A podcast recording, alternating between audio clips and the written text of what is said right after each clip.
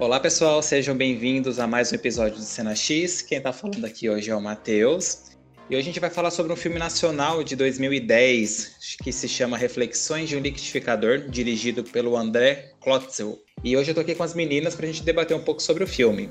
Oi, pessoal, aqui é a Camila e eu tô super animada de conversar sobre esse filme porque foi um achado aí que o Matheus encontrou na Netflix, que tá lá no catálogo, e eu realmente acho que mais pessoas deviam saber da, da existência desse filme. Oi, pessoal, aqui é a Amanda e realmente foi um filme muito bom, foi uma ótima indicação.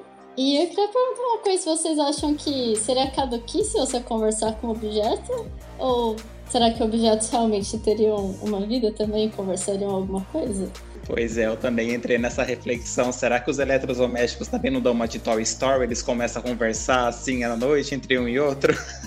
É, universo paralelo que objetos não são só objetos. Problema. Aí ela fica, é porque você tá moendo os miolos e a pele. Eu quero ver você moer o osso. É, apesar de ter uma história de assassinato e tudo mais, mas ele é um, é um, é um filme leve, né? Assim, a apesar pessoa de... que desconfia é o é o investigador que todo mundo, tipo, apesar dele realmente. Tem umas, uns pensamentos muito interessantes que eu acho, assim, sabe? Tipo, ele tem umas falas, tem uma que é pensar. Como é uma pessoa consegue lidar com o fato de ser traído? O que, que a traição é significa na vida de uma dele, não sei o que lá, foi guardado dentro de caixa. Eu achei que eu tava no melhor ruim, porque ele tava junto com as putas, não morreu bem. Ah, mas depois eu percebi que foi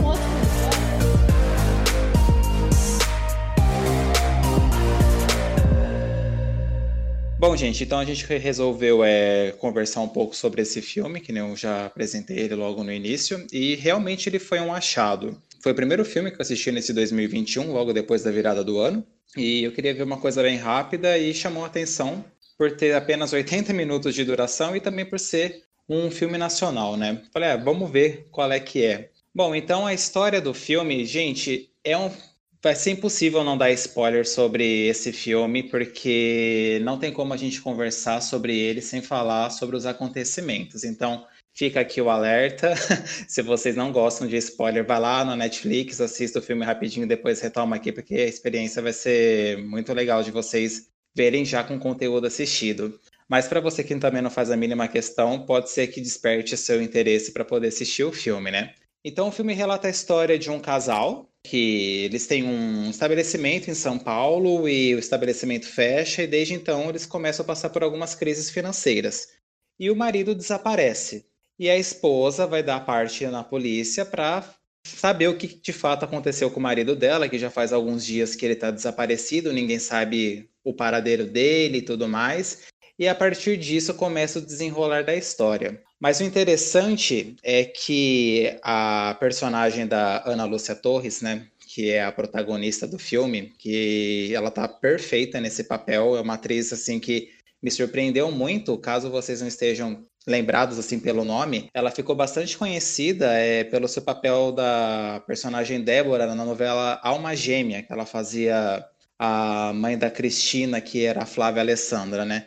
Então, a Ana Lúcia Torres aqui, ela faz o papel de uma mulher que começa a conversar com o seu liquidificador. Né? Mas na verdade é o liquidificador que começa a conversar com ela, né? Que ela tá de boas lá e depois do nada o liquidificador, ei, psiu, ela que?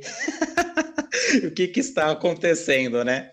Então depois de tudo isso que acontece, né, do desaparecimento, ela vai até a polícia e os detetives, enfim, começam a abrir o caso para ver o que de fato aconteceu com o desaparecimento do marido dela. E ela fica muito surpresa que logo que ela sai da delegacia, é, ela recebe a notícia de que ela é a principal suspeita pelo desaparecimento de seu marido. Então ela chega super tensa lá na casa dela e tudo mais. E ela começa a conversar com o liquidificador. Ela fala: Meu Deus do céu, eu acho que eu fiz tudo errado. Eles vão vir aqui, eles vão descobrir tudo. E o liquidificador começa a falar: Calma, você não fez nada de errado, vai dar tudo certo, né? Você agiu corretamente para que ninguém é, tiver suspeita realmente contra você, né? Porque você é a pessoa que tem mais contato com ele. Então seria muito estranho você não dar parte da polícia, né? Do desaparecimento do seu próprio marido. Então eu queria perguntar para vocês como é que foi. É a interpretação, a experiência que vocês tiveram nesses primeiros minutos assim de filme. Ah, eu gostei muito, principalmente que assim, ele já começa, na verdade, como o liquidificador falando, né? A primeira cena mostra a cozinha e aí é o liquidificador pensando: "Nossa, faz tempo que ela foi, o que será que tá acontecendo?" E você fica assim: "O que tá acontecendo aonde, né?" Aí depois que mostra ela lá na delegacia, né? E eu não sei, eu acho que o filme me ganhou a hora, nessa hora, sabe? A hora que ela volta e ela começa a conversar com o liquidificador. Porque antes, só pelo nome vendo a sinopse, eu achava que era uma coisa que às vezes, tipo, você só ia ouvir a voz do liquidificador, não que ela realmente estivesse conversando com ele, sabe? Mas é muito bom a conversa dos dois. E aí, ele é um liquidificador velho, então às vezes ele não liga direito. Aí ela, tipo, ameaça quebrar ele. Aí ele fica calmo e começa a bater as coisas, sabe? Eu achei muito interessante. No. Hora que tava começando, parece bem que assim, o narrador da história, né? Não parece que é exatamente o liquidificador. Aí quando realmente foca na cozinha, você percebe, ah não, é o liquidificador que tá conversando com a gente. E eu comecei a achar muito legal. E eu achei bem eu achei um pouquinho estranho no começo quando ela conta, quando aparece ela na, na delegacia, né? Falando que ela foi da parte do sumiço do marido dela. E ela falou que demorou oito dias. Aí eu fiquei assim, mas que? tipo, por que você demorou tanto tempo pra ir na delegacia? Tipo, seu marido velhinho some uma semana depois. Ah, ele sumiu, deixa eu lá ver o que aconteceu com ele. Aí eu comecei a achar meio esquisito. Aí eu fiquei, ah, mas sei lá, né? Vai saber. Uma hora vai explicar. Aí a hora que ela chega na casa, que tem a conversa, eu fiquei, putz, parece que acho que aconteceu alguma coisa muito estranha. E aí, realmente. Mas eu achei sensacional. Eu achei, tipo, a construção da história ficou muito boa e realmente você fica preso desde o começo, porque são umas coisas muito improváveis, mas é muito engraçado. Sim, e o que eu acho assim bem interessante desse filme, né, é que a gente não sabe se ela tá tendo um delírio mental de conversar com um objeto que a gente sabe que não tem vida nem nada do tipo que possa comunicar, né? Que nem uma coisa que a gente fala um OK Google, um OK Siri, que o celular vai te responder, né? é um liquidificador que a gente está falando. E a história do liquidificador, né? Querendo ou não, do jeito que é apresentado no filme, mostra que ele tem um apego muito sentimental por ela, né? E depois que é, eles passam pelo fechamento da loja, ela também começa a passar a ter essa, esse apreço pelo objeto, né? Então fala que no começo que eles tinham o bar lá, ele batia não sei quantas vitaminas por dia, até que teve um dia que ele quebrou, aí teve que trocar a hélice dele, né? E ele mesmo fala, a partir do momento em que trocaram a minha hélice, eu me senti vivo novamente, né? Aí mostra lá a hélice nova e ela fala: Nossa, isso parece um escorpião, parece um bicho, né? E aí depois, a hora que fecha o bar, né? Que eles não têm mais condição de bancar o bar, não deixa bem claro no filme o porquê que fecham o bar, mas acredito que seja por alguma crise, enfim que acontece financeira. E eles começam a vender praticamente tudo o que tinha dentro do bar, de eletrodomésticos e tudo mais, para poder levantar uma grana para se sustentarem, né? E o liquidificador, não. Ela, a primeiro momento, até cogita, eu acho, em quem vendeu o liquidificador, que ela falava que era uma coisa velha e tudo mais. Mas depois ela fala, não, que eu ainda uso ele em casa e tudo mais, né? E então eu acho isso muito bacana, porque parece que o liquidificador notou que ela não quis abrir mão dele, né? E a partir disso que ele começa a meio que se comunicar com ela, né? Porque ela se comunica com. Ele se comunica com ela antes do desaparecimento do marido, né? Então tem aquele momento lá que ela tá na sala, né? Que ela quebra a perna, né? A gente já vai chegar nesse momento que ela começa a que o liquidificador começa a chamar ela para conversar. E ela realmente se questiona, gente, eu tô ficando maluca? Então eu acho. Isso é incrível, porque, meu, é uma história que, tipo, se acontecesse que, sei lá, qualquer um de nós a gente falasse com outra pessoa, a gente ia falar, meu, essa pessoa tá realmente maluca, né?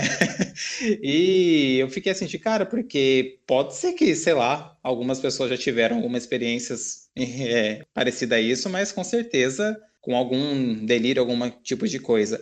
Então, eu queria saber, assim, na vista de vocês, vocês acham que realmente o liquidificador comunicava com ela ou se era algum delírio? Então, eu acho que o liquidificador falava mesmo. Até porque quando ele começa a contar a história, né, a história dele mesmo, né, ele conta tipo como ele ficava só observando e aí conta assim os passeios dele, o que, que ele achava de fazer as vitaminas e principalmente depois, né, quando você descobre assim é o que que causou, né, a morte do marido dela, né, qual foi o estopim, tipo, é uma coisa que eu acho que não teria como ela saber, né? A localização exata do lugar. E o liquidificador sabia porque ele tinha ouvido o marido dela falando. Então, assim, tanto que acho que ela mesmo fala, tipo, ela pega o liquidificador. Eu adoro essa cena. Ela pega o liquidificador pra ir pra praia. E aí ela fala: Ah, vamos ver se isso é verdade mesmo, se você é real. E, tipo, é verdade, sabe? O que ele tá contando. Então, eu acho que não teria como ela saber isso, sabe? Tipo, o lugar exato, né? Ela podia, às vezes, sei lá, tá desconfiada, alguma coisa assim. Mas você saber o lugar exato é um pouco difícil. Então, eu acho que por conta dessa cena específica, eu acho que ele realmente tinha consciência. Liquidificador. Então, eu super concordo, porque eu acho que não dá para você ter realmente a ideia de por que, que os, os produtores quiseram colocar ela o liquidificador falando, né? Não sei, não tive essa certeza. Mas eu realmente acho que sim, que ele sabia. Justamente porque se fosse contando só a, tipo, ah, só a relação, ela conversando com ele, poderia falar, ah, mas ela tava surtada, ou ela tava muito sozinha começou a realmente conversar, ou tipo, criança conversando com brinquedo e tal. Mas você vê que tem a construção da vida dele, da história dele, e justamente ele conta isso, isso na praia. Então você vê que não tem como ele só tá conversando com ela. Ele realmente tem uma história, ele é realmente uma personagem com vida na história. Foi o que eu entendi. Não, sim, eu também eu concordo com vocês em relação a isso. É que tem aquela cena em que o carteiro vai lá na casa dela, né? E ele vai tomar a vitamina que ela prepara e tudo mais. Aí ele fala: ah, eu tenho uma coisa muito ruim para te contar, que não sei o quê. E ela fala, ele, ah, eu prefiro entregar 10 mil cartas do que ter que te falar isso, que não sei o que ela, ela pelo amor de Deus, fala o que, que aconteceu. Aí ele fala, né, que viu o esposo dela traindo ela com uma enfermeira, né? Aí eu falei, ah, então eu acho que é isso. Ela recebeu a informação, ela começou a delirar, mas é depois que eu fui me tocar que não. Que o carteiro, ele vai na casa dela depois que ela vai dar a queixa na polícia. Então ela já sabia de toda essa história da traição antes mesmo dele ir lá e contar para ela o que realmente aconteceu. Então, de fato, o liquidificador ele tinha aí uma personalidade, né? E contou para ela realmente toda essa história. Mas aí explicando aí para quem está ouvindo, né? Mas o porquê que o liquidificador contou para ela que o marido estava traindo, né? Então, chega um momento do filme que o esposo, né, pega o liquidificador escondido para poder vender, penhorar, enfim, né? E ela fica muito brava, né? Ela não queria que ele fizesse isso. Exatamente. Aí logo depois que ele sai de casa, ela nota que o litificador não está mais em casa, ela começa a ir atrás, só que ela não acha ele, né? Então ela tem que esperar ele chegar para ver se a venda foi feita ou não. Então, nesse meio tempo, o liquidificador foi vendo a rotina que o marido estava tendo, né? Foi lá que ele descobriu que a traição e que ele estava sendo com a enfermeira, que estavam praticamente tendo uma semana aí de férias, indo no litoral paulistano, né? Cada dia numa praia diferente. E antes, né, de dela ter essa confirmação da, da traição, né? Ela estava meio que suspeitando das atitudes do marido, porque ele chegava mais tarde, não ficava muito em casa, ele conversava pouco, assim que ele acordava ele já saía, né?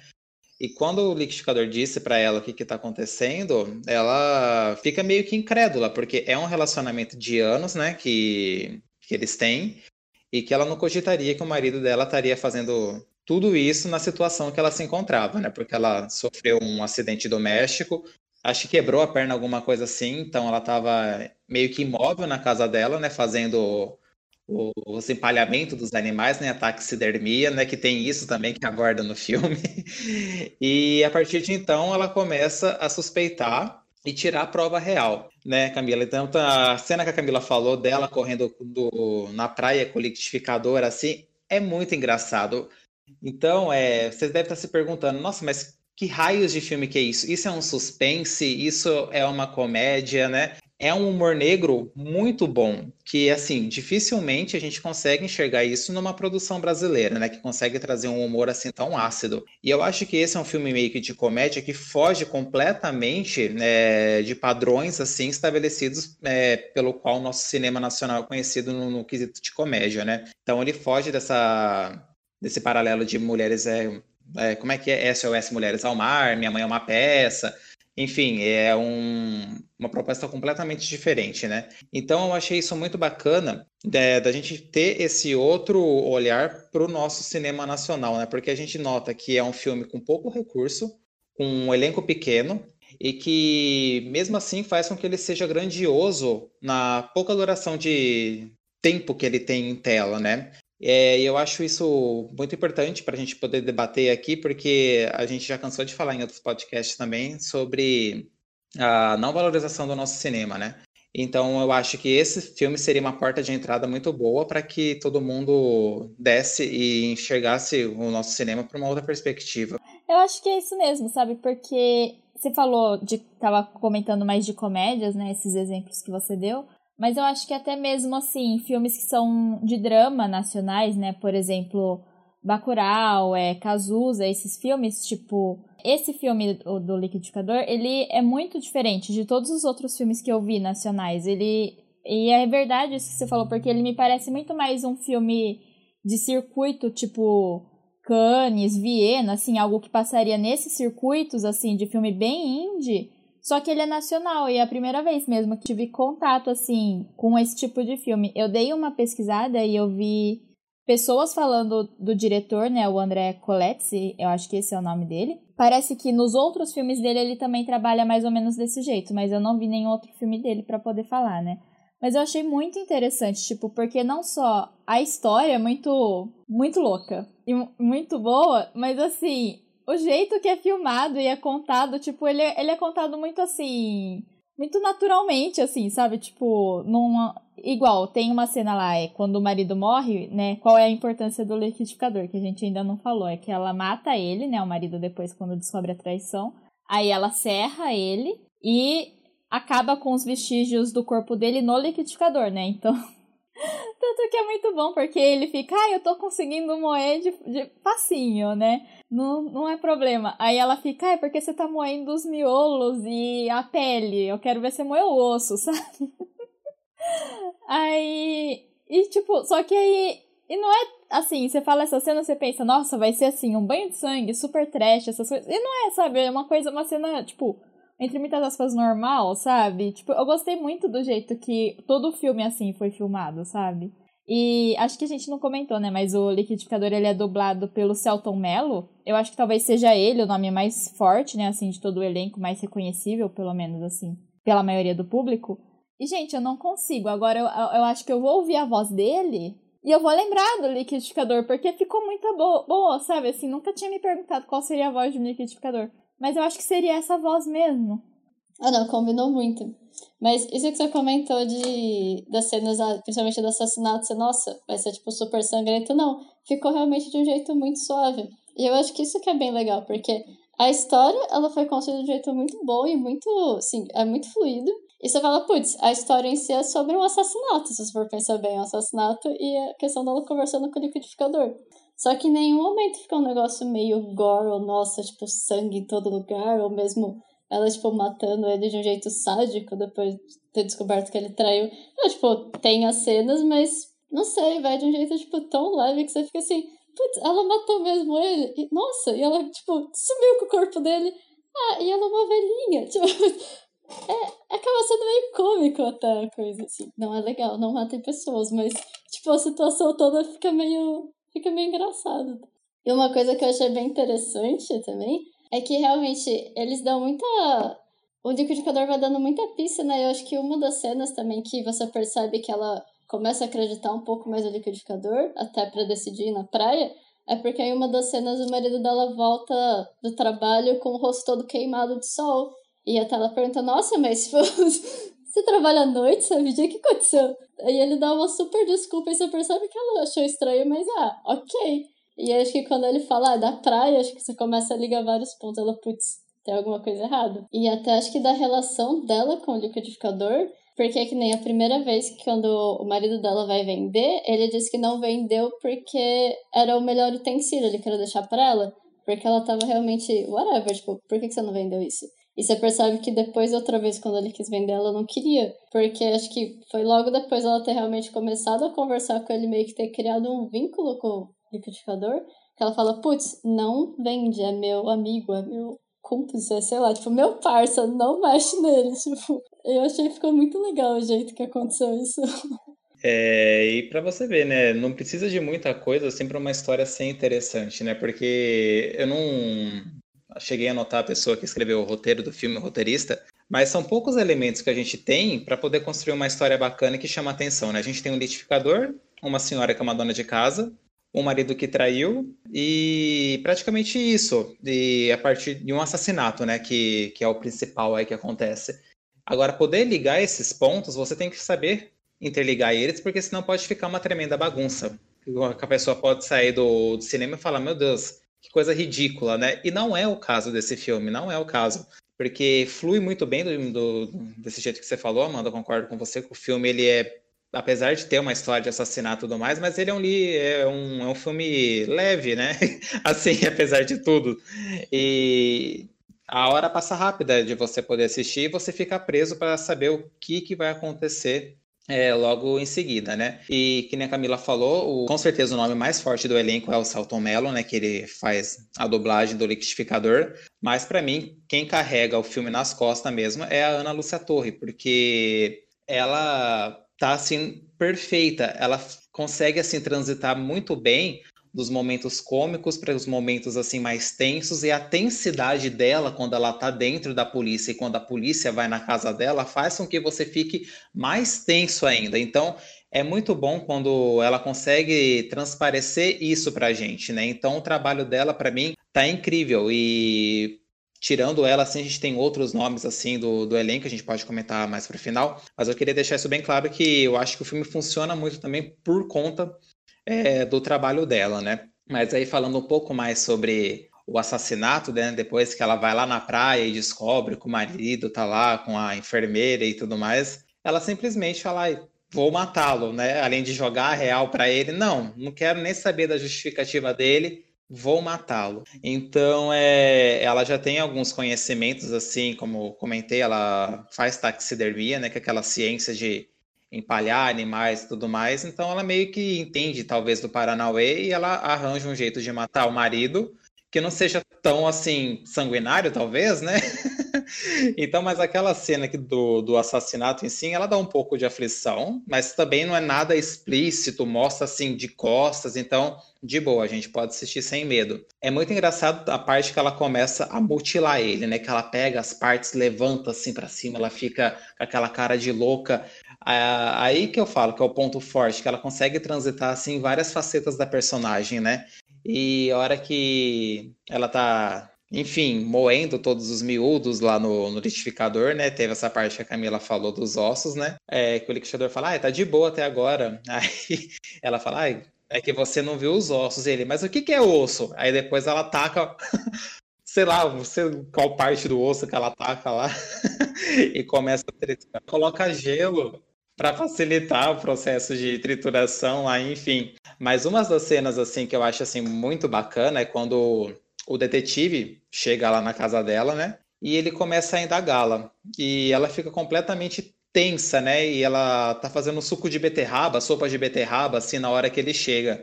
E, e a beterraba batida tá justo no, no liquidificador, né? Aí ele para e fala: Hum, isso parece sangue, né? E ela, mas é beterraba. Aí ele, ah, então toma um copo desse suco de beterraba, dessa sopa de beterraba que você tá falando. E ela, nossa, mas por quê? Porque aí ele fala, porque eu consigo reconhecer um assassino é, quando ele está em contato assim com algo semelhante ao sangue, que não sei o que, não sei o que. Aí ela dá aquela golada do suco de beterraba lá e ele fala: "E aí, qual é o gosto que tem?" E ela tem um jogo de cintura muito bom. Ela fala: ah, "Para mim falta tempero", né? então eu achei essa parte muito bacana. E ele vai lá e começa a investigar a horta dela. Ele começa a falar: "Hum, eu acho que aqui tem uma pessoa enterrada, né?" E ela não tem nada aí. Você pode cavar, mas a cada buraco que você fizer vai ser um real das minhas verduras que você tá matando, alguma coisa assim do tipo, né? É, ela fala que vai cobrar da polícia, né? Depois, tipo, mandar a conta para eles. É, exatamente, é mandar a, a conta pra polícia. Eu acho essa cena muito bacana, assim, e causa realmente uma tensão, porque parece que ela não sabe como lidar com aquela situação no momento, né? E depois que ele vai embora, ela fala: ai meu Deus do céu, ela fica aflita, aí ele vai descobrir e tudo mais. Então eu acho que essa cena, assim, a relação que ela tem com o detetive é muito engraçado, porque o detetive é um outro louco também, né? Ele acerta é. no final, mas meu Deus. E o pior é que ele acerta, tipo, ele chega na delegacia depois de várias visitas que ele faz para ela, visita a vizinha dela, conversa com o carteiro, conversa com um monte de galera. Aí ele acerta, né, tipo, o método, né, do assassinato. Só que é muito aleatório, tipo, porque ele tá conversando lá com os colegas dele, o delegado, e aí ele fala: "Não, porque eu acho que ele podia estar tá mexendo na horta". Aí ela pega a enxade, flupt no pescoço dele, morreu. Ou, ah, ele devia estar tá fazendo tal coisa e vapt, morreu. E aí é umas coisas que você fica, ah, é normal, sabe? Tipo, poderia matar. Aí do nada ele, não. Ela esperou ele dormir, pegou uma agulha, introduziu no ouvido, martelou, pegou o corpo, cortou e depois jogou no liquidificador. Tipo, mano, como que você chegou nessa conclusão? Como que você saiu de uma machadada na cabeça pra isso, sabe? Não, e você vê que os outros policiais, assim, tiram totalmente o crédito dele, porque acho que já assumem que ele é surtado. Porque, ele, ele realmente contou o que aconteceu e todo mundo, tipo, para, chega, não, tipo, é uma velhinha, para com isso, tipo, tava certo, sei lá como a pessoa pensou nisso. É que é muito aleatório, tipo, ele fala assim, mas, tipo, por que que ele acha que foi exatamente desse jeito? Ele não fala, sabe? Ele simplesmente diz o que foi, sabe? Apesar de estar certo. É, mas essa, mas essa a cena do liquidificador, aliás, quando ele tá. Quando ele faz ela tomar o suco de beterraba, eu acho que, tipo, é meio de um terror, uma tensão psicológica, aquilo muito grande. Tipo, não é tão mais tenso do que quando ela mata mesmo o marido dela e esquarteja. Acho que ela esquartejando foi bem pior, não sei, pela reação dela. Mas você fica, tipo, muito tenso, porque a conversa toda, assim, você fica percebendo que uma palavrinha que ela falar errado, ele vai perceber. Então você fica assim, meu Deus, o que, que ela vai falar agora? Tipo, e agora, o que, que ela vai falar? Então foi muito tenso, mas eu achei uma das melhores cenas, assim, do filme essa. É, eu acho que eu tava. O próprio Fuinha, assim, né? Enquanto ela tomava o suco, eu tava assim, tipo, observando cada detalhe do rosto dela, do tipo, cuidado, cuidado com sua reação. Sim, e é muito engraçado também, né? Porque toda a vizinhança jamais cogitaria que ela seria a assassina, né? Então a gente tem lá o carteiro que depois que ele vai caguetar para ela que o marido estava traindo, né, que ele chega lá na hora de tomar a vitamina. Então, ela já estava assim com tão perturbado, talvez assim com o que ela fez, né, que ela faz a vitamina no liquidificador, né, depois de ter moído o marido inteiro lá e ela não consegue mais tomar nada, porque ela começa a falar, tá com gosto de podre isso daqui, que não sei o que, né? E o carteiro fala, ai, me dá um gole dessa sua vitamina, que é tão boa, é a melhor da cidade, né?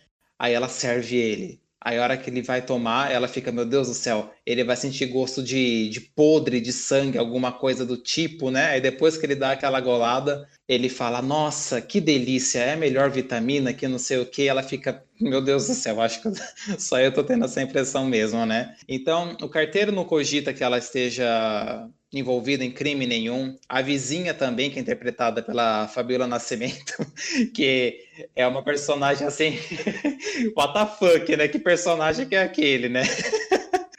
que é completamente promíscua, né? E ela vai visitar lá a personagem da, da Ana Lúcia e começa a falar sobre os fetiches que ela tem e tudo mais. Então, ou seja, ela tá repleta assim de tem convivências com demais pessoas, né? Que jamais cogitariam que ela seria a feitora do crime, né? Então tem as cenas em que o Fuinha, né, que é o detetive, vai indagar a vizinha, vai indagar o carteiro, né? E nenhum deles assim dá um indício, uma ideia que transpareça de que ela seria a autora do crime, né? Então, quando o Fuinha chega nessa conclusão que a Camila comentou com a gente, de que, tipo, ele dá a solução perfeita para o delegado do que aconteceu. E o que ele fala que realmente aconteceu. Mas aquilo é tão impossível de, de acreditar que ninguém vai dar mérito sem nem ao menos ele apresentar uma prova plausível, né? Porque ele nem pegou o liquidificador para, sei lá, tirar algumas amostras lá que talvez poderiam evidenciar algum crime, né? Então,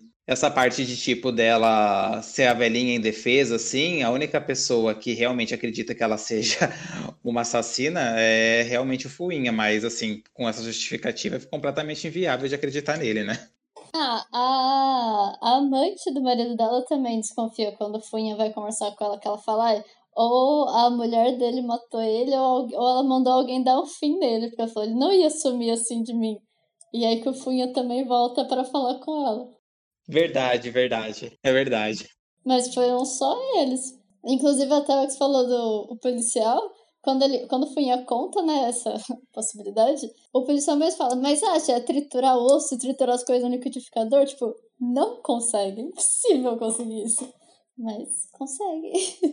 É, e eu acho que eles só conseguem porque quando eles trocam lá no começo a hélice dele e ela fala parece um escorpião, é porque é uma hélice muito tipo. Não é, eu acho que não é uma hélice normal de liquidificador, ela é muito afiada e muito longa aquela hélice, sabe? Então eu acho que só conseguiu por conta dessa hélice mesmo que deram para ele, né? Mas isso que o Matheus falou, né? De ah, não foi feito nenhuma investigação, de tipo tentar achar vestígios. Gente, se chegassem lá na casa dela com aquele luminol, né? Que mostra respingou de sangue, e entrasse na cozinha, a cozinha inteira ia acender. Porque tinha sangue pra tudo quanto é lado na cena dela moendo ele. Eu ficava olhando, eu ficava tipo, gente, tem sangue na janela. Como que tem sangue na janela? Ai, não aguentei. Sim, gente, eu também pensei nesse negócio daquela, dessa luz aí que parece que é uma.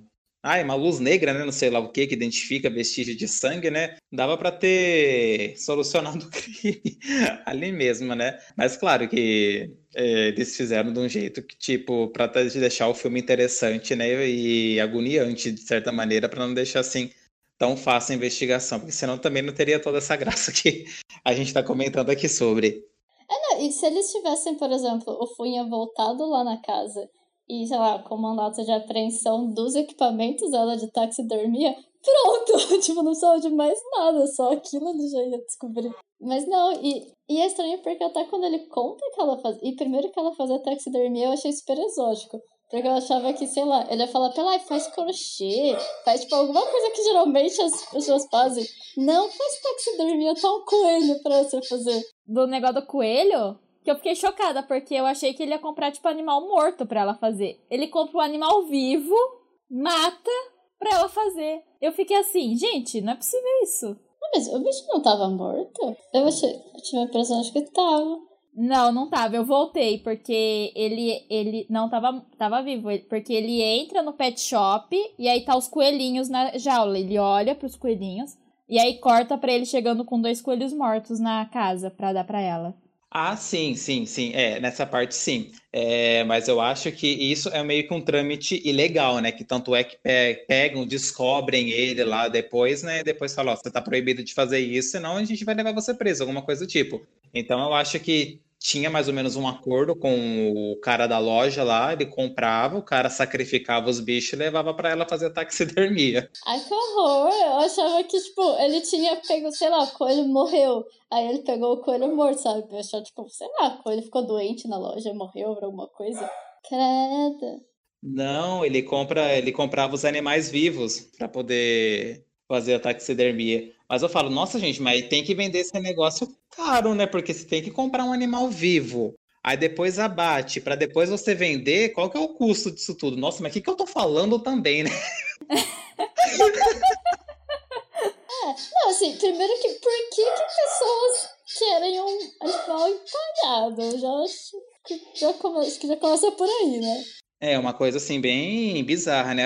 Eu acho que antigamente a gente até conseguia ver em alguns lugares ou outros assim bicho empalhado, né? Mas hoje em dia, meu Deus, faz muito tempo que eu não vejo um bicho empalhado. Nem sei como é que anda a taxidermia atualmente. Como que tá a economia da taxidermia? Uhum. Uma coisa que eu vou pesquisar hoje à noite.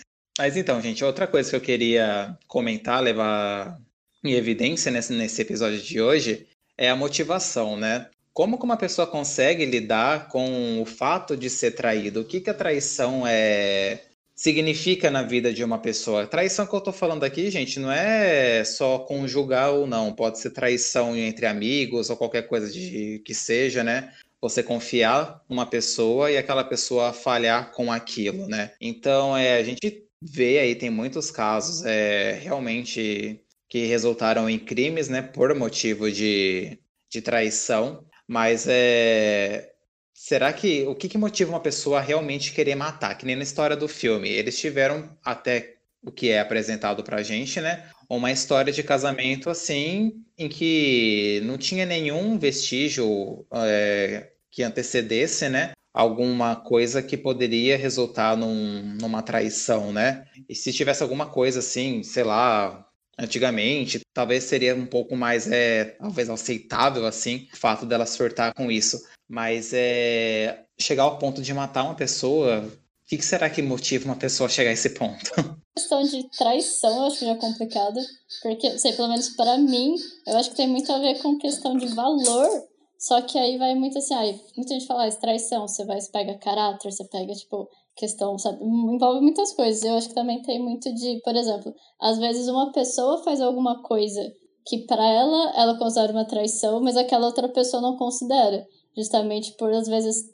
valores diferentes ou formas de ver a situação diferente. Então acho que é uma coisa muito complexa de ser falada rápido.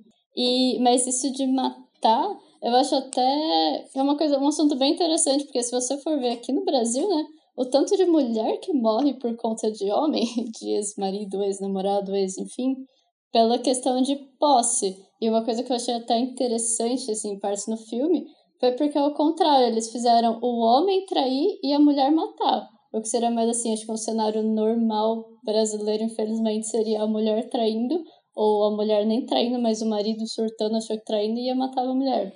Mas realmente acho que é muito complexo pensar o que realmente leva uma pessoa. Porque ela simplesmente poderia falar, ah, ele me traiu, vai embora, tipo, some, desaparece da minha vida, várias coisas.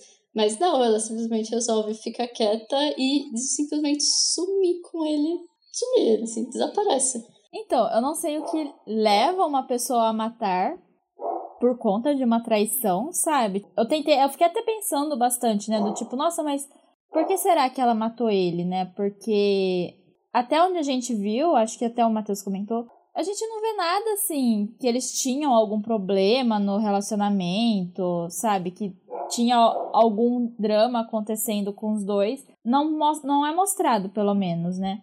E aí eu não sei, eu fiquei, fiquei pensando do tipo, ai, será que é porque ela se sente, tipo, presa, sabe? Ela tá presa dentro de casa enquanto ele tá lá aproveitando a vida, né? Com a amante, alguma coisa assim, talvez. Não, eu não sei, eu não consegui chegar a uma conclusão, né? Mas eu achei interessante porque, tipo, ela mata e ela consegue se safar do crime, né? Tipo, porque ninguém desconfia dela, essas coisas. E me lembrou muito, não sei se vocês já assistiram Garota Exemplar, que a atriz, a personagem principal também, a Amy, ela também consegue se safar de várias coisas no filme, porque ela consegue encarnar o que a, ela sabe que a sociedade vai enxergar, né? Então, citando rapidinho, garota exemplar, ela sabe que a sociedade, tipo, vai ficar preocupado com uma mulher branca de classe média que talvez esteja grávida e nunca vai desconfiar que ela vai ser capaz de fazer alguma coisa. Assim como a Elvira também, ela, ela sabe que se ela bancar a, tipo, a mulher que tá triste e preocupada, onde que tá meu marido, e eu sou indefesa, eu sou uma idosa, tipo, ela sabe que ninguém também vai muito desconfiar dela. Tipo, o policial desconfia dela, só que você vê que tirando ele, que talvez ele não seja assim a pessoa mais normal ali também da história, né? Ninguém desconfia dela, sabe? Tipo, eu acho inclusive que o delegado no começo fala: "Ah, você sabe que quando tem alguém desaparecido, o principal suspeito é você, né?" Ela, mas eu acho que ele fala isso só de tipo porque realmente é protocolo da polícia, não que ele realmente estivesse desconfiando, né? E eu acho interessante isso, né? Porque é, um, é um, de uma certa forma uma coisa que, assim, não imaginam que mulheres podem matar, né? Tipo, é, o ato de matar é muito associado a homem, né? Mas mulheres também são capazes de matar e é por isso que muitas vezes elas saem impunes, porque ninguém, e, ninguém imagina. E aí, quando descobre, enfim, passa no jornal e é todo aquele drama de, ai, a pessoa matou, sabe? Sendo que se fosse um homem também não passaria no jornal, porque é, entre muitas aspas, normal um homem matar, né? Eu acho interessante você comentou, porque é bem isso mesmo de meio padrão, estereótipo. Porque até se você for pensar, a única pessoa que desconfia é o, é o investigador que todo mundo, tipo, apesar dele realmente ter umas atitudes bem antiéticas, bem surtadas, você fica assim, meu Deus, pessoa paranoica. Mas ele foi a única pessoa que realmente não pensou só dentro da caixinha, sabe? Ele realmente ficou, tipo, tá, ela pode ser suspeita, é que na cabeça dele ela era de qualquer jeito. Mas ele foi a única que tentou realmente ver que ela poderia ser suspeita, porque era o que fugia do padrão. Porque todas as outras pessoas foram muito assim, padrãozinho. Não, ela não pode ser, ela é uma senhorinha, ela não sei o quê. Então, ninguém queria tentar ver que o que eles estavam pensando poderia ser errado. E eu acho que isso é bem interessante, porque acaba sendo bem e se envolvendo em vários casos, que geralmente acaba sempre focando no que é o padrão, no que é o normal, no que acontece, não talvez vendo, ah, não, pode estar errado, pode não ser esse padrão, na verdade. Não, sim, eu concordo aí com o que vocês falaram, que é muito mais, assim, comum, infelizmente, a gente vê o homem é, assassinar a companheira, alguma coisa do tipo, né? Mas isso também nem é só em questão de traição, pode ser por qualquer motivo, né? A mulher sempre acaba sendo mais prejudicada em relação a, a, isso tudo, né? Também concordo com o que a Amanda comentou, que quando a pessoa chega a tomar uma atitude assim, mais ou menos, que chega a matar, é como se fosse um sentimento de posse, né? Tipo, você é minha, que não sei o que, eu não admito isso, então vou, não admito, eu vou acabar com, você, ou enfim, com a tua vida, para porque você me traiu, sabe? E eu, falando um pouco sobre isso, eu não sei se vocês vão se lembrar do real motivo, mas teve aquele caso da é, Elisa Matsunaga, não foi isso? Que ela assassinou o cara lá da Yoki, que esquartejou ele e tudo mais, colocou na mala, desceu do prédio, né? Eu não lembro se foi por, se o motivo foi traição ou se foi por alguma outra coisa do tipo, né? Mas talvez esse caso pode ter servido um pouco de inspiração para o filme. Ia... eu pensei isso na, na hora. A hora que eu vi que, tipo, ela tinha escortejado ele, eu lembrei desse caso. Porque, é, respondendo, Matheus, foi traição. E eu acho que ele ia abandonar ela, ia se separar dela, né? E aí foi quando ela matou ele, se não me engano. Né? Mas ele tava com uma amante, sim, antes de ser morto. Mas eu acho interessante, assim, porque eu li um livro recentemente, chama Lady Killers, né? Que é conta histórias de grandes assassinas da história, assim, né? Em série e tal. É um livro de não ficção, né? É, e uma coisa que a autora, que é pesquisadora do tema, comenta é que a dificuldade de você capturar uma mulher assassina, além dessa questão que já foi falado, né? Que não, você não espera que uma mulher vá matar, é a questão que as mulheres, elas. Normalmente elas planejam muito bem o assassinato, sabe? Então, tipo, não é uma coisa muito na hora, assim, sabe? Reação que tem. Então, é, é, elas conseguem planejar certinho. Então, tipo, é sempre muito elaborado as mortes, né? Por isso que elas conseguem escapar. E eu lembrava disso também vendo, sabe? Porque você vê que, igual você falou, tipo, ah, eu não vou confrontar ele, ela não confronta ele da traição. Tipo, ela fica esperando ele chegar, ele dormir, sabe? Tipo, foi todo um planejamento lá que ela teve, né? Pra ir matar ele. Sim, pois é. Aí, umas coisas assim que a gente percebe, que nem você falou, que a mulher ela tem um pouco mais de zelo, né? Para não ser assim tão evidente em relação aos crimes que fazem, né? Que nem você falou desse filme do Garoto Exemplar, que realmente, nossa, aquilo lá é, é praticamente uma engenharia de assassinato para ela poder se livrar do crime, né? Porque ela faz umas coisas no filme que eu fiquei de cara. Mas uma coisa que eu fiquei pensando agora, Camila, que você comentou, que eu acho que assim, realmente as mulheres, assim, sei, é a minha opinião. Mas parece que as mulheres a gente já cresce, assim, tendo que pensar muito mais em detalhe, ou muito mais, por exemplo, em função. Se você for ver que nem uma mulher, uma criança, ela cresce, ah, vai cuidar da casa, vai fazer comida, vai fazer coisa pro seu marido, vai não sei o quê. Então você sempre pensa em muitas tarefas em tudo que você tem que desenvolver, e geralmente o homem, pela criação machista, infelizmente, que a gente ainda tem, acaba não tendo que pensar em todos esses detalhes. Ele acaba, tipo, tendo muito mais tranquilidade, ou muito mais focando no, no final, no objetivo. Ou, tipo, ah, tem que fazer comida, eu vou, vou comprar comida. Eu vou pedir alguma coisa pronta. Ele não pensa, tipo, ah, eu preciso ir no mercado, vou comprar tal coisa, tal.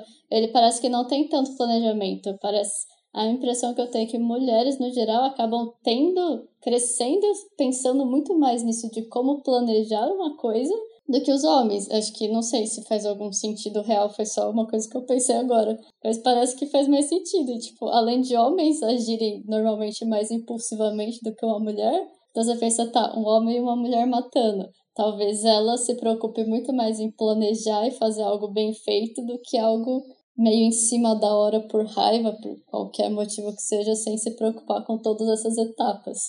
Sim, eu concordo. Eu acho que é muito da criação, né? Quando eu disse isso de que as mulheres planejam mais, eu não acho que seja uma coisa, tipo, intrínseco ao sexo feminino ou de, uma, é, de alguém que nasce mulher, sabe? Eu acho que é mais uma questão de construção social, até porque, igual, o planejamento muitas vezes vem acho que assim, falando de assassinatos, né? Eu acho que o planejamento vem também, porque, igual você falou, né, que os homens são criados a, a tipo, serem mais impulsivos e as meninas são muito criadas a, a reprimirem os sentimentos, né? A ficar guardando muito, tipo, o que tá sentindo. Por isso que quando tem briga de menina, sei lá, em escola, as pessoas vão filmar e fica todo mundo tipo, nossa, elas estão brigando, porque não é comum não é incentivado, né? Não, lógico que não vamos ficar incentivando violência para ninguém, mas assim, é visto como normal meninos brigarem fisicamente, mas meninas são sempre ensinadas a tipo, ai não, você não pode brigar, não pode bater, sabe? É outro tipo de criação, né? E eu acho que isso influencia sim, Amanda. Eu concordo totalmente com você. Sim, eu também concordo né, em relação a isso tudo que vocês disseram. E assim, eu, como homem, eu fico assim, às vezes, assim, indignado com a capacidade que vocês têm de fazerem mil coisas ao mesmo tempo, entende? De ser, sabe, se ela fazer uma coisa aqui, outra coisa ali, sabe? Eu digo por mim, eu sou uma pessoa que eu consigo fazer uma coisa de cada vez, porque se eu tentar fazer mil coisas de uma vez só, não vai sair metade daquilo que eu estou tentando fazer. E eu acho também que isso vem muito questão de criação, assim, meio que imposta pela sociedade.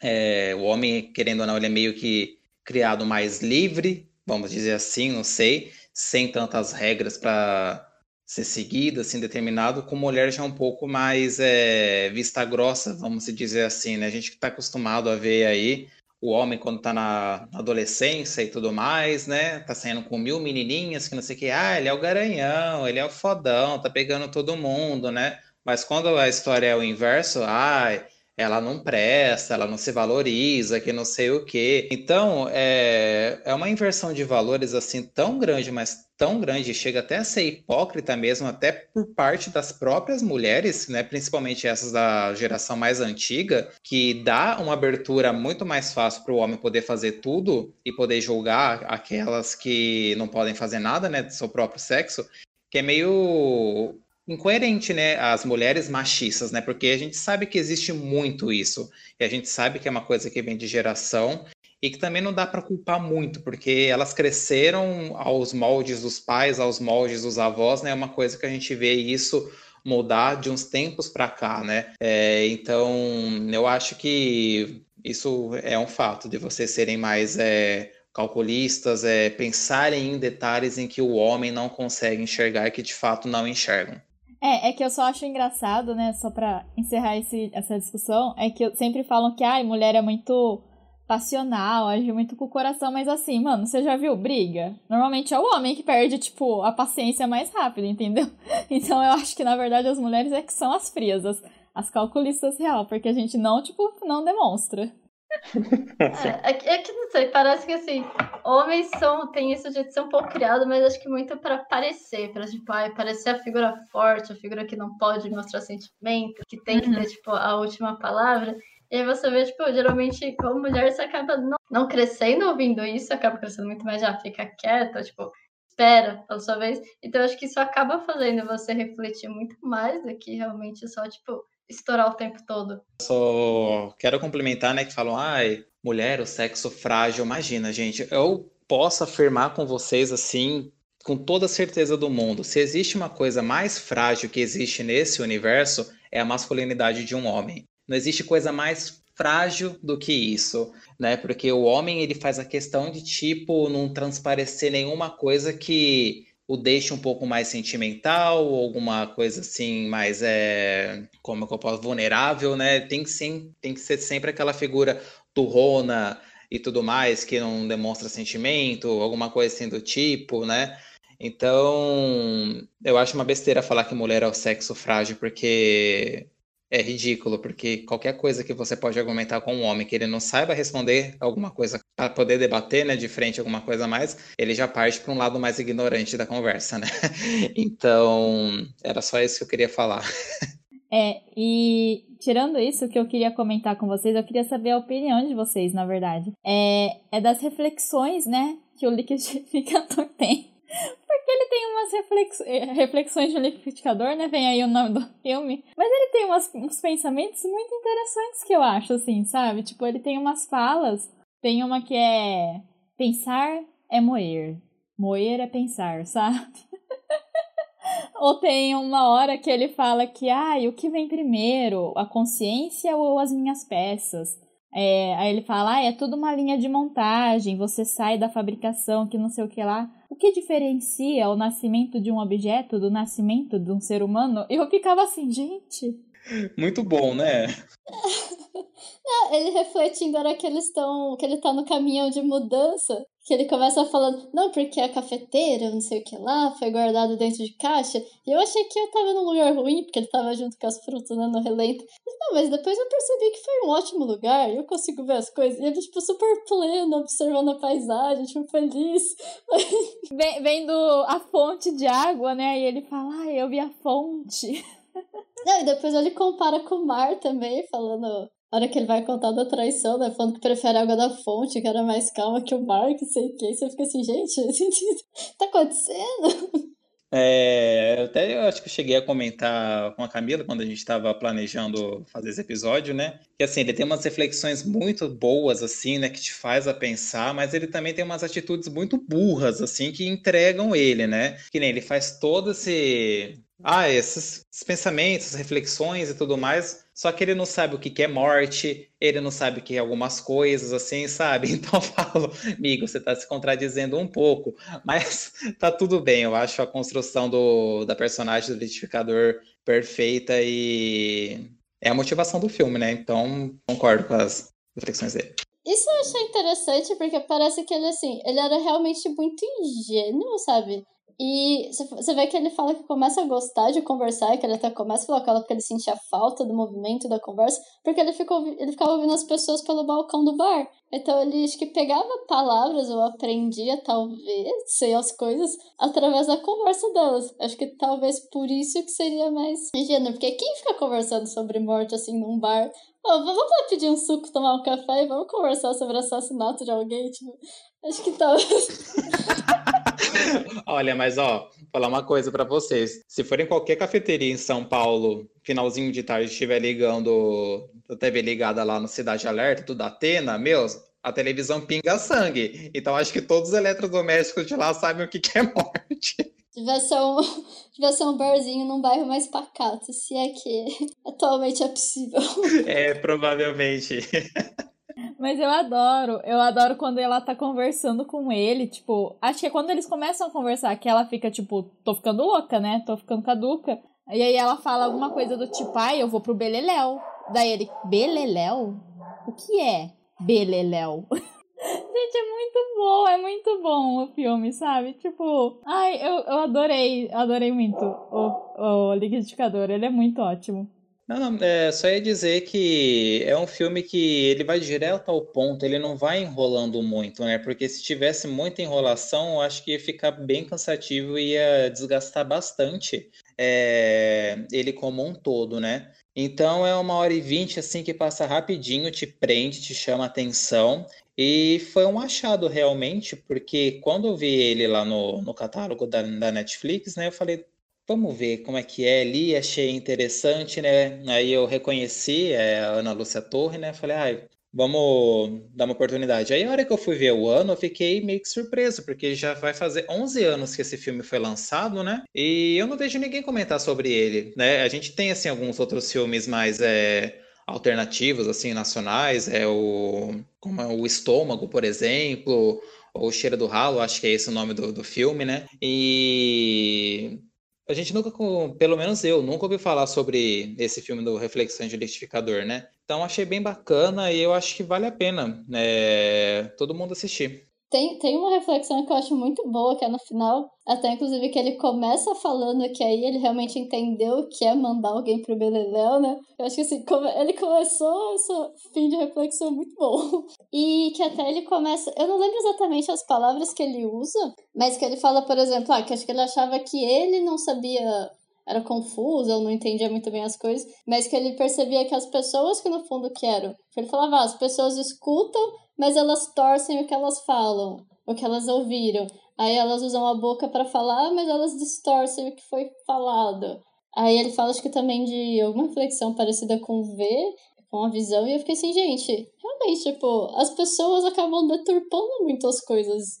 Eu achei assim, o jeito que ele fez essa reflexão eu achei muito bom, até que eu parei e fiquei, nossa, Realmente, né? Se as pessoas simplesmente fossem assim, diretas, que nem o liquidificador estava sendo. Mas não, tipo, você, às vezes você escuta uma coisa e entende outra, você fala uma coisa e você quer falar outra, você vê, mas não vê, tipo, é uma incoerência muito grande. E eu achei uma das reflexões bem legais. É, eu acho que a minha favorita é quando ele tá falando sobre os objetos, né? E ele tá comparando. É logo acho que no começo, quando ele tá comparando os objetos com os humanos. E aí ele fala que quando você é um objeto, você sabe de onde você veio, que é a fábrica. E você sabe para onde você vai, que é o lixão ou um local de desmonte. E aí ele fala: "Mas os humanos não sabem para onde eles vão. Acho que é por isso que eles estão perdidos."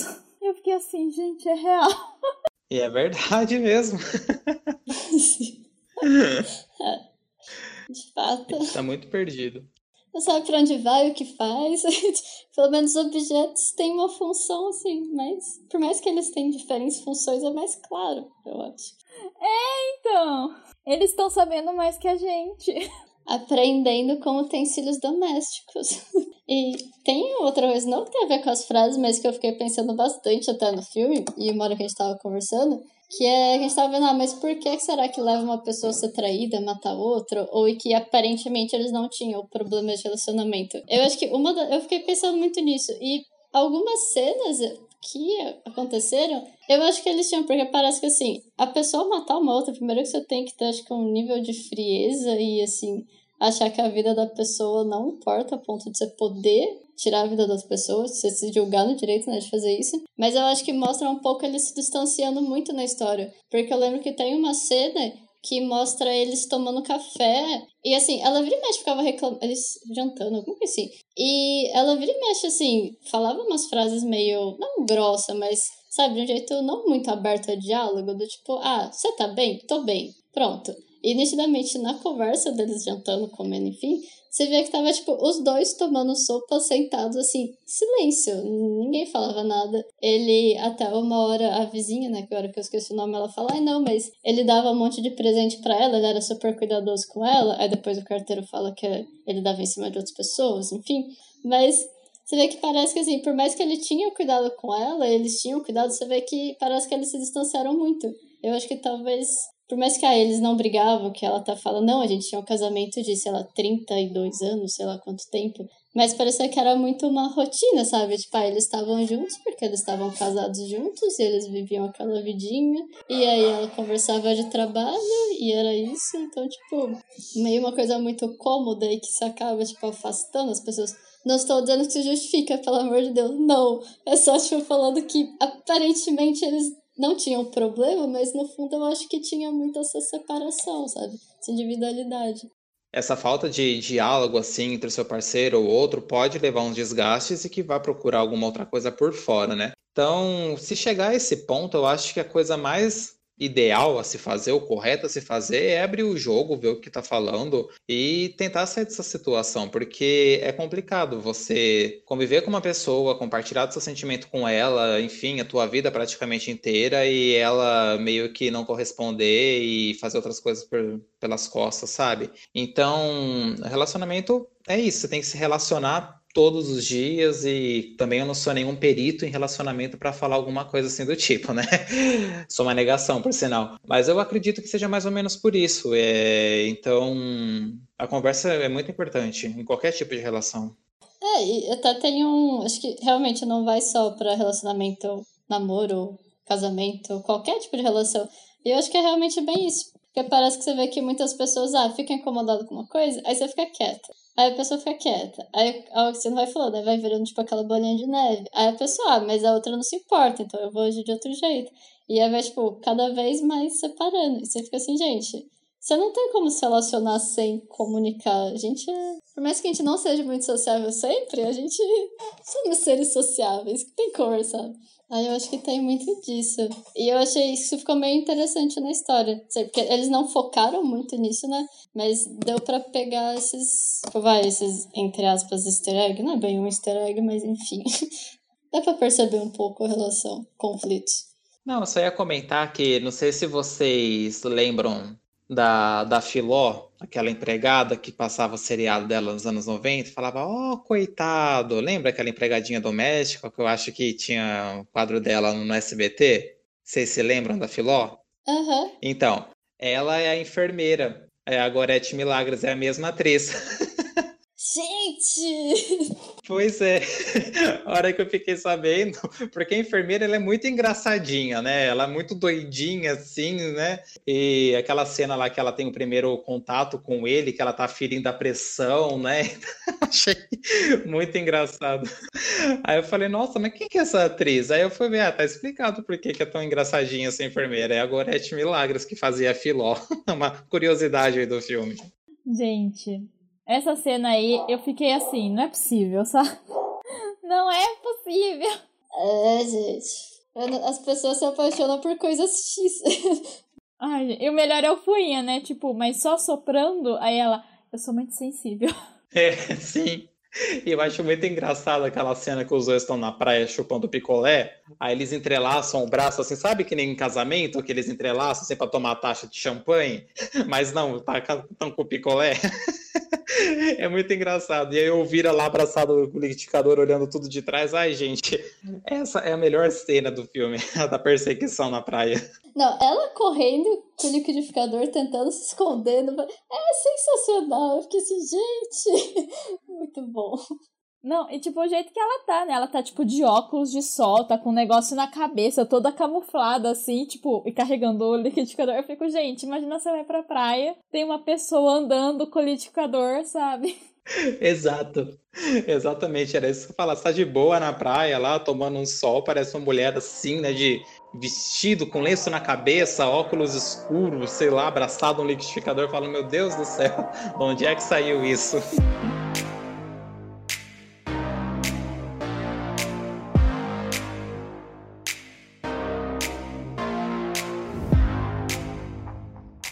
Bom, gente, então esse foi mais um episódio aqui do Cena X. A gente conversou aí sobre reflexões de liquidificador. Não vou é, indicar o filme mais uma vez, porque eu fiz isso durante o podcast inteiro, esse episódio inteiro, sugerindo para vocês assistirem o filme, então assistam.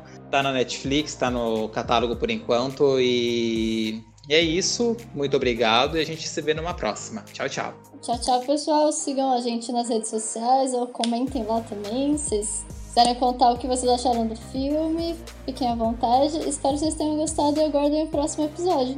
Sim, vão lá assistir e depois vem contar pra gente qual reflexão do liquidificador que vocês acham mais interessante. Tchau!